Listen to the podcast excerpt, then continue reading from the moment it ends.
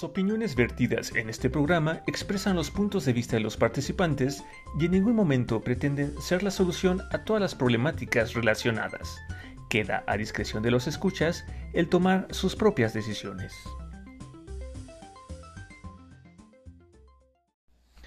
Les damos la bienvenida a una emisión más de Entropsy, un espacio donde exploramos y reflexionamos sobre esos elementos psicológicos que nos caracterizan como seres humanos.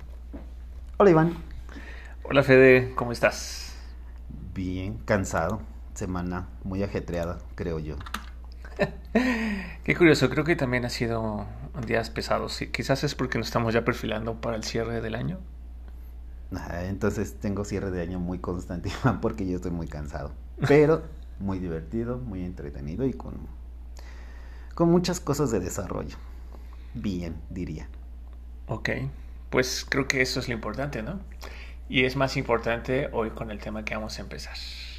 Sí, es bastante relevante. Pero primero las fechas, Iván. ¿Qué festejamos por estas fechas? Antes, sí, justamente de pasar al tema, a todo el auditorio, ah, pues hoy es 27 de octubre y como tal, el día de hoy vimos, no, no encontramos como algo interesante, más que comentarles más bien que el día de mañana, el 28 de octubre, es el Día Internacional de la Animación. Ok. ¿Hay anime que te guste, animaciones que te gusten, Iván, que te hayan marcado?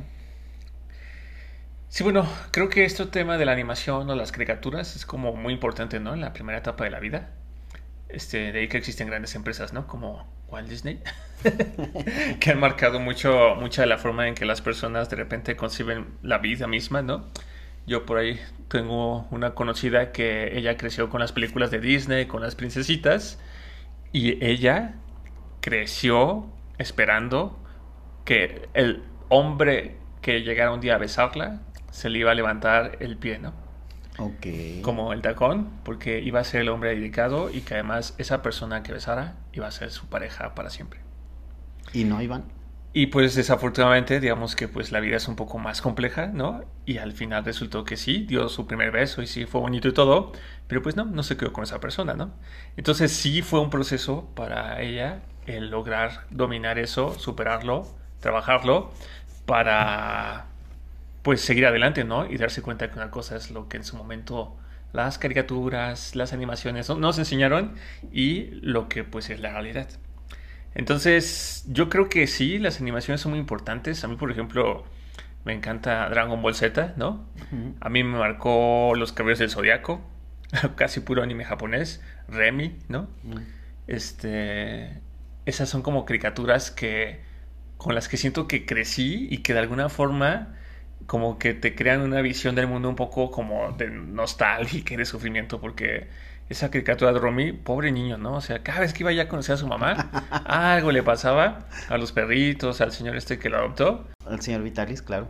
Al señor Vitalis. Y, y, total que, bueno, toda la historia, yo no recuerdo un final feliz, ¿eh? O sea, yo recuerdo, pobre niño, sufrimiento, ¿no? Total. Y luego los caballeros del zodiaco, ¿no? Las diferentes temporadas donde todos están ahí luchando por Atena, porque ahora fue secuestrada por alguien más. Pero siempre, ¿no? El famoso caballero Sella, el Pegaso, siempre, ¿no? O sea, ya, moribundos todos, ya en el último, llegando hacia el final de la batalla, y una vez más, ¿no? Después de mucho sufrir, después de que casi todos ya se fueron al más allá y regresaron, logran, ¿no? Vencer, o sea, como un tema así como de lucha constante, como que de sufrimiento, como que dolor. Entonces, yo creo que crecí con eso y tal vez en algún punto como que me marcaron mi forma de ver el mundo, ¿no? ¿Todo bien en casa, Iván? no, sí, sí, todo bien. Pero de ahí la relevancia, ¿no? De, de, del anime. Y por eso, por ejemplo, hoy en día, pues Walt Disney, ya las princesas ya no son mujeres que desean ser salvadas, ¿no? Ya son mujeres también Hay, también hay. También hay, pero ya la mayoría son autónomas, ¿no? No necesitan de un hombre para ser alguien en la vida no están esperando al príncipe azul, ¿no? Bueno, te lo voy a dar por bueno. Pero mira, decías que cuando estamos chicos, pues en Japón es una cultura. La animación no acaba en la infancia, al contrario, yo creo que tiene cierto despegue en la adolescencia. Y culturalmente digo aviones y desfiles de, de personajes de anime. Entonces, mm, más o menos. Sí, bueno, sí. Eh, creo que, o sea, algo bueno de, las animaciones es que a mí sí me gustan, ¿no? Entonces yo sigo disfrutando viendo películas, aunque sufras. Este, aunque sufra, porque hoy ya veo otro tipo de película, de, de, anime, ¿no? Este, bueno, a las personas que no estén muy familiarizados, los dibujos o las animaciones japonesas se les conoce, hay muchas categorías, pero la principal se le conoce como anime, ¿no? Que es como la animación de las historias de manga y el manga pues son como historietas que a las personas se les ocurren de una infinidad ¿no? de historias. Entonces es, es un mundo muy interesante. Es que es todo un universo, Iván, porque mira, yo por ejemplo te puedo decir que ya sé, Kun Kun no les va a sonar a nada, pero es un personaje, ¿no? Que a mí me gustó y, era como muy feliz, ¿no? Este, Kisifur, la abeja maya, eh, son, son animaciones como muy didácticas, ¿no? Ah, tipo poco yo hoy en día. Sí.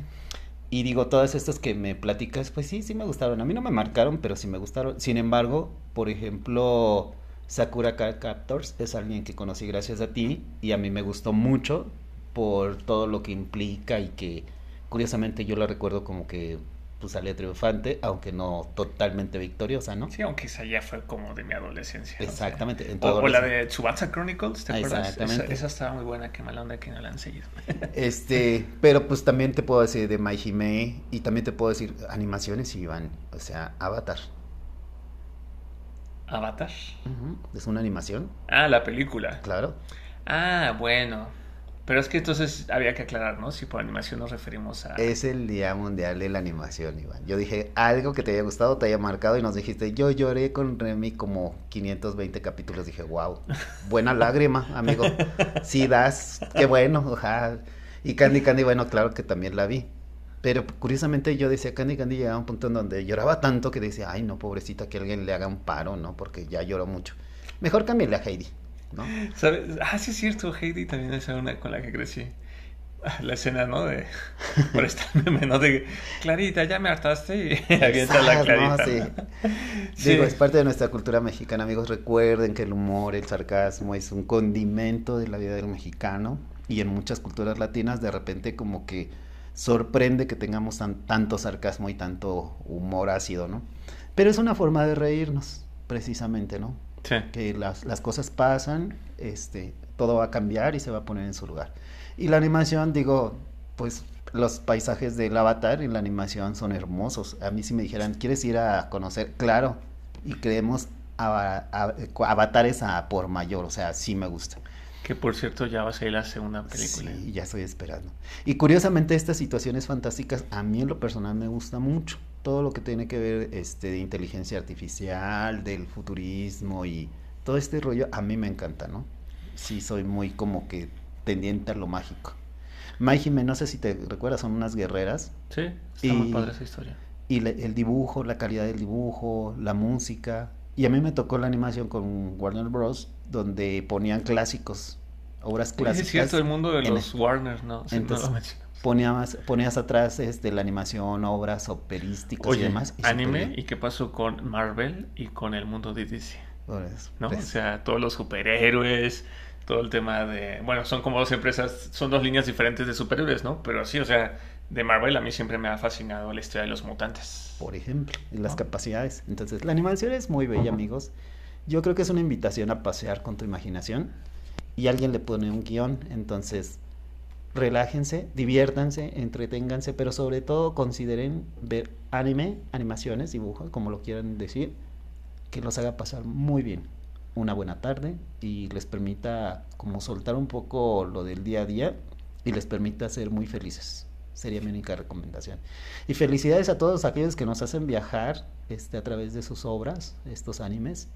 Muchas gracias. Yo se los agradezco de corazón. Sí, muchas gracias. Yo por ahí tengo un proyecto, a ver si algún día lo logro concretar. Ya les contaré. Coste. en fin, pues listo. Eh, recuerden, mañana es el Día Internacional de la Animación. Espero que lo celebren viendo algo que les haya gustado o que les guste. O pruébenlo, por lo menos. Sí, o ver algo, ¿no? En fin, Fede, pues estamos listos para eh, empezar el nuevo tema. Oye, pero antes de eso, ah, saludos, Jenny. Gracias, Jenny. Fue muy grato tener a nuestra última eh, invitada, en el Café Entropy con habilidades sociales. Los que se lo perdieron, pues les invitamos a que escuchen los episodios 48, 49 y 50. Imagínense, ya llegamos al 50, ¿no? Sí, Vamos por otros 50 para el 100. Por favor. ¿Sale? Entonces, este, en esos temas, en los últimos tres hablamos sobre el tema de habilidades sociales, así que se los recomendamos. Y nuestra invitada, pues la verdad es que es un, fue una, un gran ejemplo de vida, ¿no? Cómo a partir de su experiencia de vida y pues este accidente que tuvo, se transformó. Y pues por lo que entendemos, la Jenny que hoy conocemos, pues es, es una Jenny muy diferente de quien fue en su momento. Así que, este, pues bueno, cada uno tiene diferentes experiencias a lo largo de la vida, ¿no? Que justamente nos lleva al tema de hoy, ¿no? Exacto, que es ciclo de vida. Ciclo de vida. Fíjate, Iván, que es muy interesante que a veces cuando alguien le dice ciclo de vida piensan solo en una parte del, proceso, ¿no? Y desde ahí empiezan a, a debatir, cuestionar o o sustentar alguna otra parte, ¿no? Pero ciclo de vida como concepto tiene más, que, que ver con nosotros como psicólogos, con esta parte biológica y los médicos, ¿no? Curiosamente. Pero a mí me encantó el título, ciclo de vida. Sí, bueno, Ah, de antemano me disculpo con el auditorio si en algún momento durante este tema me veo muy filosófico, ¿no? pero, pero, por ejemplo, en el tema, aterrizando con el tema de psicología, creo que algo que nos marca, a no ser que tú tengas otra concepción, es todo este tema del darwinismo, ¿no? Y cómo se considera la evolución de la, evolución de la vida en la Tierra donde los más aptos y los que tienen mayor capacidad de adaptarse son los que sobreviven.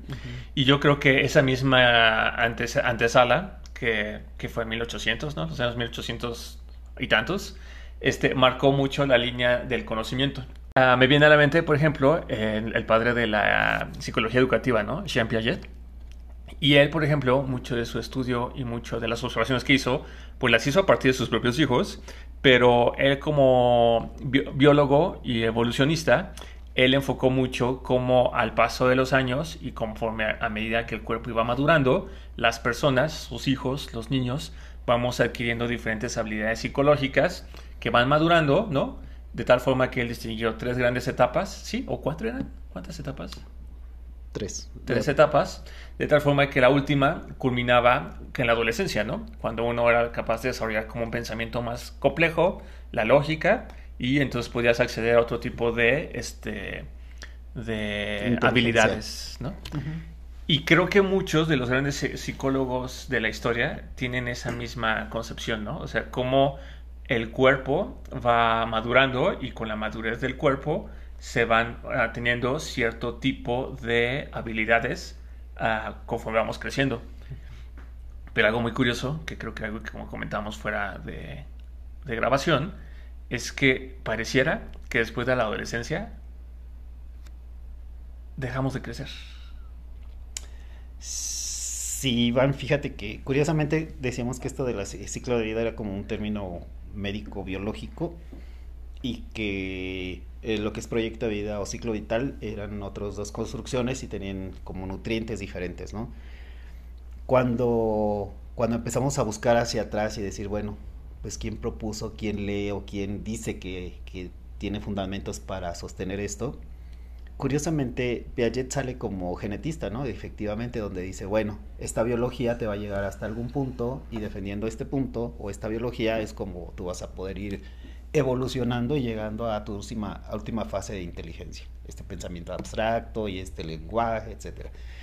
Y ahorita que dices esta parte de maduración biológica y que llega a la adolescencia, cuando empezamos a ver lo que es proyecto de vida, curiosamente, a mitad del siglo XX, empiezan a investigar, bueno, ¿y cuál es el sentido de la vida psicológicamente hablando y encontrando satisfactores? Y dicen, bueno, pues mira, desde que naces hasta que eres adolescente, considerando que también la adolescencia es otro término, pues tú eres un ente biológico te nutres de quien te educa, te nutres de quien te da de comer, te nutres de tu ambiente social y en la interacción, pues eres un ser vivo y ahí estás. Pero ya como ente psicológico independiente o individual, es a partir de la adolescencia. Y entonces ahí es cuando empiezas a investigar sobre tu proyecto de vida. Sobre lo que quieres hacer. Lo que vas a hacer. Lo que te gusta. Sí, y esta parte y esa apuesta dices, bueno, ahí despega, ¿no? Cuando vemos ciclo vital, empiezas a ver como que, bueno, ¿cuál es la relevancia para tu personalidad y tu individualidad? ¿Cómo te vas a armar psicológicamente por, por lo que reste tu vida, ¿no? Y entonces dices, bueno, emociones y demás. Yo te decía que me encantó dejarlo como ciclo de vida porque creo que hay muchas fases. Desde la infancia, efectivamente, pues el juego, el lenguaje, el aprendizaje, la inteligencia. Vas en la adolescencia y bueno, tu proceso académico, tu, tu despegue laboral, este, en el caso de las mujeres la reproducción, la maternidad. Sí, todos los cambios biológicos. Exactamente, que se asocian con un marcador biológico, ¿no? Pero dentro de todos ellos, pero dentro de todos ellos existen elementos psicológicos, un buen noviazgo, una buena pareja, este, una maternidad satisfactoria, elección de pareja. Autoestima. Exactamente. Límites. Entonces, todos esos elementos ahí están. No dejan de tener peso, solo tienen otra función. Y curiosamente, cuando alguien te dice, bueno, ¿qué piensas tú de ciclo de vida? Tú que eres psicólogo, alguien te está preguntando algo en particular y toma como referente su contexto y te quiere oír que le contestes lo que aparentemente ya sabes. Y yo diría, bueno, sí, ¿en base a qué? ¿Con qué bases me estamos hablando? O sea, ¿de dónde despegamos? Porque si me hablas de una persona que, que tiene 50 años, tiene marcadores y tiene objetivos. Alguien que tiene 60 años, que está entrando a, su, periodo de, de su pensión y su retiro, tiene otros objetivos. Y alguien que tiene 30 años donde está en plena efervescencia de lo laboral, su pareja y despegue de proyectos personales, pues tiene otros objetivos. No podemos tomar un solo marcador para todos y decirles, porque eso no es válido. Diferentes para hombres, diferentes para mujeres, diferentes para personas urbanas, diferentes para personas de provincia, diferentes, o sea... Función del país. Exactamente. Entonces, cuando hablamos de ciclo de vida, curiosamente, llegamos a, a, ciertos estándares y decimos, bueno, tenemos, oye Iván, pero ahorita, por ejemplo, hoy 2022, en este momento, hay una guerra por allá del otro lado del mar, ¿no? Y esas personas, el éxodo, su proyecto de vida ya no es. Y entonces tiene que ir en el camino haciendo otro proyecto de vida. Si alguien me dice, ¿qué piensas de proyecto de vida? Digo, pues primero díganme como de quién, de cómo, para cuándo. Contextualícenme. Exactamente. Y a partir de ahí ya podemos empezar a participar, ¿no? Te decía yo que Proyecto de Vida tuvo un despegue a la segunda mitad del, siglo XX y dentro de ese despegue pues apostaban, ¿no? Que cuál es el auge del estado del bienestar. Es lo que tomaron como base. Todo lo que produce un bienestar en una persona, entonces puede verse nutrido para ir identificando lo que es un proyecto de vida. Hacia finales de, perdón, hacia principios del siglo XXI, hay temas que dicen que hay que investigar, trabajar e, e, identificar elementos que potencialicen e inviten a las ciencias sociales, particularmente la psicología, a revisar y estudiar esos elementos. Despegándonos solo de, de no, despegándonos de elementos ontológicos y entrando a proceso social. Y Suárez y Barros dice, bueno, en el 2018 mi investigación apuesta que el concepto de bienestar debe ser como el primer indicador que te debe de dar la persona para que empezamos a, intentar establecer un proyecto de vida sano y viable para esa persona. Una vez que esa persona te dice, sí, mira la formación de, mi familia, mi empleo, mi profesión, este, mi independencia económica, eh, mi forma de filosofar acerca de la vida, entonces podemos identificar su proyecto de vida y establecer cuáles son los elementos de bienestar que podemos jugar para dar forma y estructura a un proyecto de vida para esa persona en ese contexto. O sea, por lo que entiendo desde el punto de vista de la psicología y esto que nos compartes, el proyecto de vida es algo que sí se puede analizar en consultorio, ¿no? De la mano de un especialista, de un psicólogo, una, psicóloga, y que va a ir muy en función del contexto de cada quien, ¿no? O sea, es algo individual, es como nuestra huella digital, y que finalmente va a ser como una, un, un, ensayo de planear, ¿no? ¿Qué hacer y por dónde avanzar para lograr esos objetivos, ¿no? Que uno quiere. Creo que alguna vez comenté ya por aquí que uh, hace ya varios años, yo uh, al fin de año, de aquí, de, que, se, que acostumbramos, yo sí trabajo como con objetivos anuales, ¿no? O sea, voy voy planteándome algunos objetivos que, que quiero hacer, cosas que deseo, ¿no? A largo, mediano plazo. Y a lo largo del año los trato de trabajar, les voy avanzando, algunos los concluyo, otros tengo que se van quedando en el diván. Pero algo muy interesante que me he llevado de ese tema, a relación un poco con el bienestar, es que justamente al fin de año, no sé, noviembre, diciembre, de hecho ya se viene, este, hago como una recapitulación, ¿no? De que, oye, a ver qué pasó, qué hice, por qué dejé esto, oye, ya avancé esto, oye, mira, ¿no? De 12 ya terminé 7, ¿no? Entonces, darte cuenta de que ah, con el ritmo, ¿no? De vida que cada uno tenga, este, uno va logrando, ¿no? A avanzar en esos, esos objetivos, en este caso míos, como a corto plazo, porque en un año, este, me llena de muchísima satisfacción. Entonces, Ah, creo que algo interesante de este tema, uh, del enfoque psicológico del proyecto de vida, es que una vez que tú aprendes como a diseñarlo, ¿no? Porque este, es, algo que se puede hacer como algo, uno lo puede haciendo automático, de forma autónoma, ¿no? Y algo muy importante, Fede, que creo que es importante meternos, porque ya hablamos un poco de, ¿no? de las bases de algunos grandes, de unas grandes figuras de la psicología, de hecho, no mencioné, pero también está Lev Vygotsky, ¿no? un ruso que también marcó muchísimo la, la, psicología. Algo que me gustaría hacer como énfasis es el tema del cambio. Mm. ¿No? O sea, quizás es. Por eso decía que quizás me meter en temas filosóficos, pero bueno, creo que algo de lo que se caracteriza la vida, regresando ahora hacia el tema del ciclo de vida, ¿no? Es que es el cambio, ¿no? Nacemos y éramos pequeñas bolitas rosas o negritas o cafés o el color que hayamos nacido, ¿no? De dos kilos, de tres kilos, ¿no? Y conforme fuimos creciendo y nuestro cuerpo fue madurando y demás, y nuestros papás y contexto nos dieron condiciones propicias para desarrollarnos, fuimos creciendo, ¿no? Yo hasta convertirme en un hombre de 80 kilos, ¿no?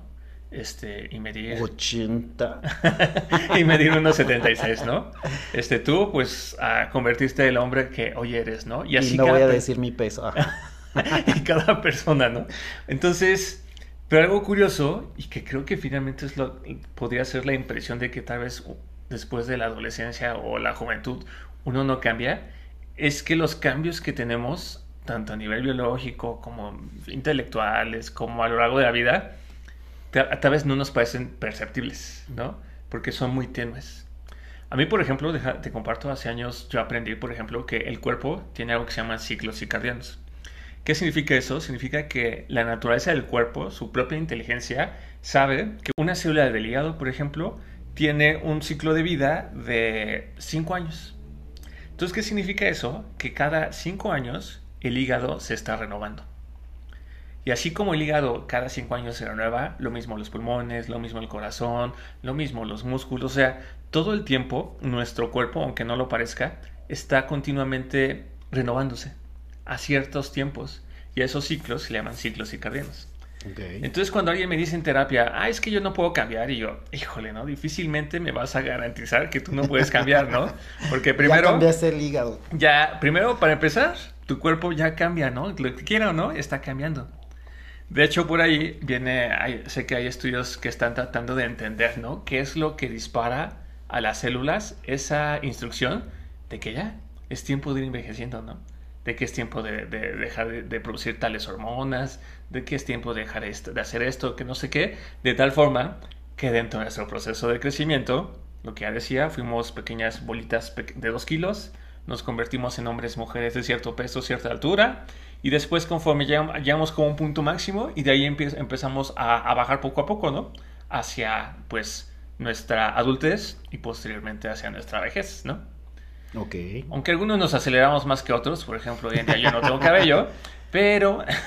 Toman algunos atajos. Es que fíjate, Iván, es, es, es, interesante. Primero lo que decía de los objetivos. Yo creo que la fijación de objetivos medibles siempre te va a poder llevar a evaluar el avance o la obtención de lo que tú deseas, ¿no? Si lo fijas y dices, quiero esto y voy por esto, bueno, pues ya está ahí la fijación, ¿no? Que si cuentas con los recursos y, la persistencia para obtenerlos, ese es otro tema. hablando, hablando de lo biológico y regresando otra vez a esta parte que dices de envejecer, sí, pero hablando desde lo psicológico, esta dimensión de, darle sentido a, a tu ciclo de vida, tiene que ver incluso con eso, ¿no? Alguien decía, por ejemplo, fíjate, hay un estudio muy interesante, Iván, que tiene que ver con, con el ejercicio. Entonces, a tomaron una población de personas ya adultas, mayores me parece de 50 años, no recuerdo ahorita la edad, y curiosamente en ese estudio toda la población, el 89% de la población decía que era muy bueno hacer ejercicio. Pero resulta que el 69% de toda la población no había hecho ninguna actividad física. O sea, dicen, sí, es bueno, pero yo no lo hago. Entonces, dicen, ok, vamos a ver tu matrimonio. Y empezaron a ver elementos y dimensiones del matrimonio, empezaron a ver la edad y decía que conforme crecía la edad, la percepción de que el ejercicio era muy bueno para mejorarse, la población tendía a decrementar todavía de hacer actividad física. Y entonces, curiosamente, este estudio es de Gogin y Morrow en el 2001. Dice, curiosamente, eh, tienen el conocimiento de que la actividad física les va a beneficiar. Pero curiosamente, cada vez menos gente hace actividad física. Y entonces, esta parte vital de decimos, ay, sí, la vida, vamos a hacer. No, es re bueno hacer ejercicio. ¿Haces ejercicio? No. es un poco contradictorio. Entonces, trazar índices desde una dimensión diciendo, ¿cuál es tu proyecto de vida? Ok. ¿Quieres ser un una persona adulta o disfrutar de tu vejez, porque la vejez también se disfruta, y ser un, un, adulto sano, bueno, tienes que tener actividad física, ¿no? Tienes que activarte para empezar.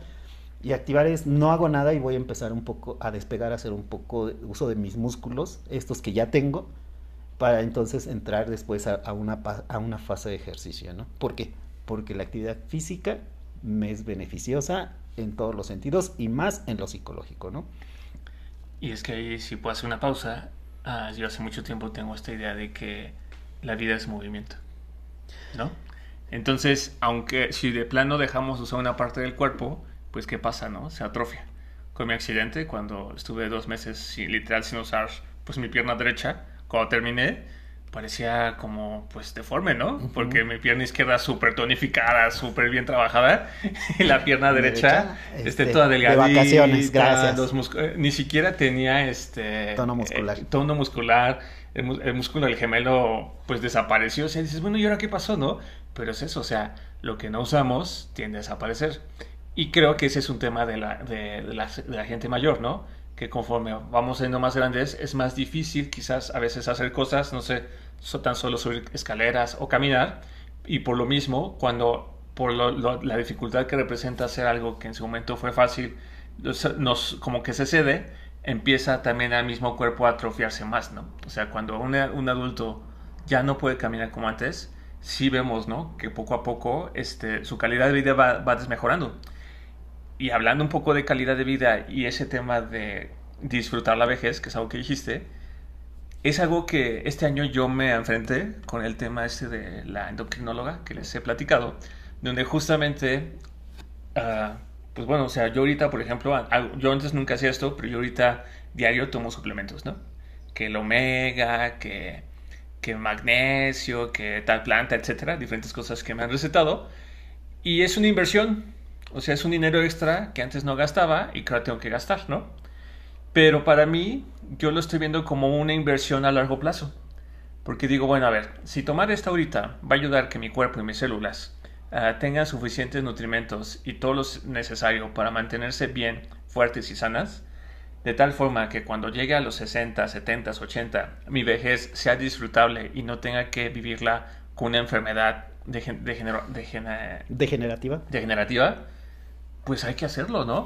Y esto te da satisfacción, Iván. En lugar de invertir ese dinero al final, lo estoy invirtiendo ahorita. Y sí, claro que da satisfacción porque justamente también es uno de mis objetivos. este año era uno de mis objetivos, ¿no? Es que precisamente a ese punto te lleva, Iván. Fíjate que los, los nuevos programas de activación física se dieron cuenta que darles todo el trasfondo de del beneficio de hacer ejercicio no era suficiente y encontraron que la satisfacción actual de entender y hacer algo por esa salud futura era la clave para despegar la activación física, Iván. O sea, no hay una persona que se active sin que antes no haya percibido satisfacción de hacerlo. Sí, por ejemplo, creo que ya te conté, llevo dos semanas que empecé a salir casi todos los días con mi perrito a caminar por donde vivo. Decía antes, ay no, pero caminar cómo, pero yo ahorita estoy caminando, estoy caminando hasta 5 kilómetros diarios y el poder hacerlo me da una sensación de gratificación y las noches descanso tan, pero tan rico, ¿no? Que digo, no, pues tengo que mantenerme, ¿no? Y además a mi perro también le ayudo y hacemos ejercicio juntos. Precisamente este punto de motivación, curiosamente más que la capacitación hacia las poblaciones para la activación, es lo que dice, encontremos el punto de satisfacción en las diferentes poblaciones y vamos a encontrar el punto de despegue para las mejores personales en todo su proyecto de vida.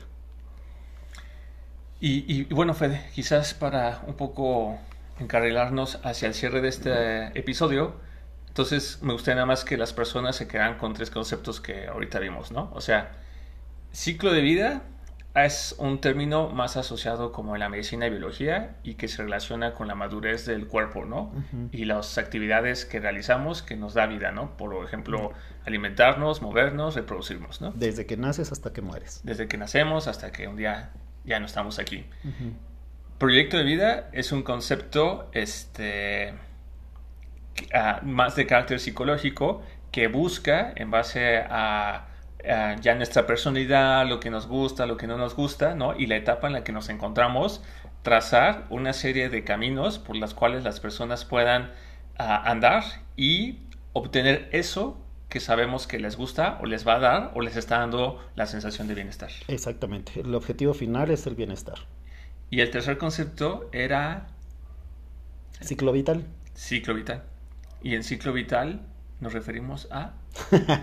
a esas partes importantes que puede ser que te cases, que puede ser que eh, viajes a un país, que puedes considerar que te ganes un premio Nobel, que puede ser que... Una carrera. Ajá, que, puede ser incluso una mezcla de, este, hice dieta, bajé 20 kilos, es algo biológico, que puede ser eh, que unos objetivos laborales o profesionales, académicos, es una mezcla de elementos de diferentes naturalezas que, que significan momentos relevantes o significativos dentro de todo tu proceso. Ok, así que son esos eventos que van marcando mi vida y que me van haciendo ser quien soy. Ciclo vital. Ah, creo que eso también lo tengo muy trabajado. Pero bueno, justamente quizás este, de mi parte lo que les podría compartir para ir trabajando, no tan directamente, pero sí, es por ejemplo cuando estudié musicoterapia, algo que nos explicó mucho el doctor, el maestro con el que estudié, es que la música tiene la propiedad de ayudarnos a mantener memorias. Entonces el tema de la memoria, sabemos que en función de cómo nos trate la vida, puede ser que hacia cuando uno es mayor, a veces mengue, ¿no? Como que no, no, no, no, no logremos recordar las cosas significativas de nuestra vida. Entonces lo que él nos decía es, hagan una bitácora musical. ¿Qué quiere decir eso? Que conforme usted, uno crezca y conforme uno descubra música que nos gusta o nos encanta, ya sea para bailar, para cantar o para lo que sea, que uno la registre y hagas como una lista, un, disco, una, un playlist, una grabación, lo que tengas disponible, y lo vayas diciendo, ah, bueno, esto fue 2018, esto fue 2020, esto fue tal viaje, esto no sé qué. Porque el día de mañana, cuando uno quiera regresar a esos espacios, a esas memorias, y se los garantizo, yo lo, yo lo hago y así lo vivo, este, basta con escuchar esa canción para regresar a ese momento. Sí, y vuelves a vivir la misma vivencia la vuelves a, tener. Fíjate, Iván, que yo quisiera decirles, en algunas otras em, emisiones les he compartido que, por ejemplo, un niño, yo digo que es, está acabado, no es que se desarrolle, o sea, en ese momento el niño ya es, ¿no? Así como un adolescente que está en alguna fase de desarrollo académico, biológico, ya es. Alguien que está medio matrimonio o separándose incluso, en su vejez ya es, o sea, todos somos lo que somos ya hoy, en este segundo, y es a lo que vinimos a ver. ¿Qué vamos a hacer después de? El objetivo, ¿qué me da bienestar? ¿Qué me da satisfacción? ¿Qué me hace entender que yo ya soy y soy perfecto hoy, aquí, en esta parte del ciclo de vida? En este momento. Aquí. Sí, sí, porque bueno, quizás eso lo esperaremos más en el próximo episodio, que es el tema de lo que comentaba del cambio y el tiempo, ¿no? Fíjate que... Todo cambia. Ahorita, hay una canción, ¿no? todo, cambia y nada queda. Fíjate que eh, recordé ahorita a una persona en un viaje en autobús hace mucho tiempo, a, una persona decía que ella se ponía guapa para viajar. Y, y, cuando empezó a explicar por qué decía que se ponía guapa, decía, mira, yo no sé si este es mi, mi último viaje, tampoco sé si voy a conocer a la persona que va a estar conmigo toda la vida. Entonces, imagínate que este sea ese momento así cúspide de mi vida y yo no estoy guapa. Y, y yo, yo, era pequeño y recuerdo que alguien de los adultos le dijo, o sea, sí te ves bien. No, no, no, no, a ver, tú me ves bien, pero yo te dije guapa. Lo guapo se lleva adentro, no afuera. Oh. Y entonces, así se los dejo amigos. Nos vemos en el siguiente y les sigo platicando de estos viajecitos.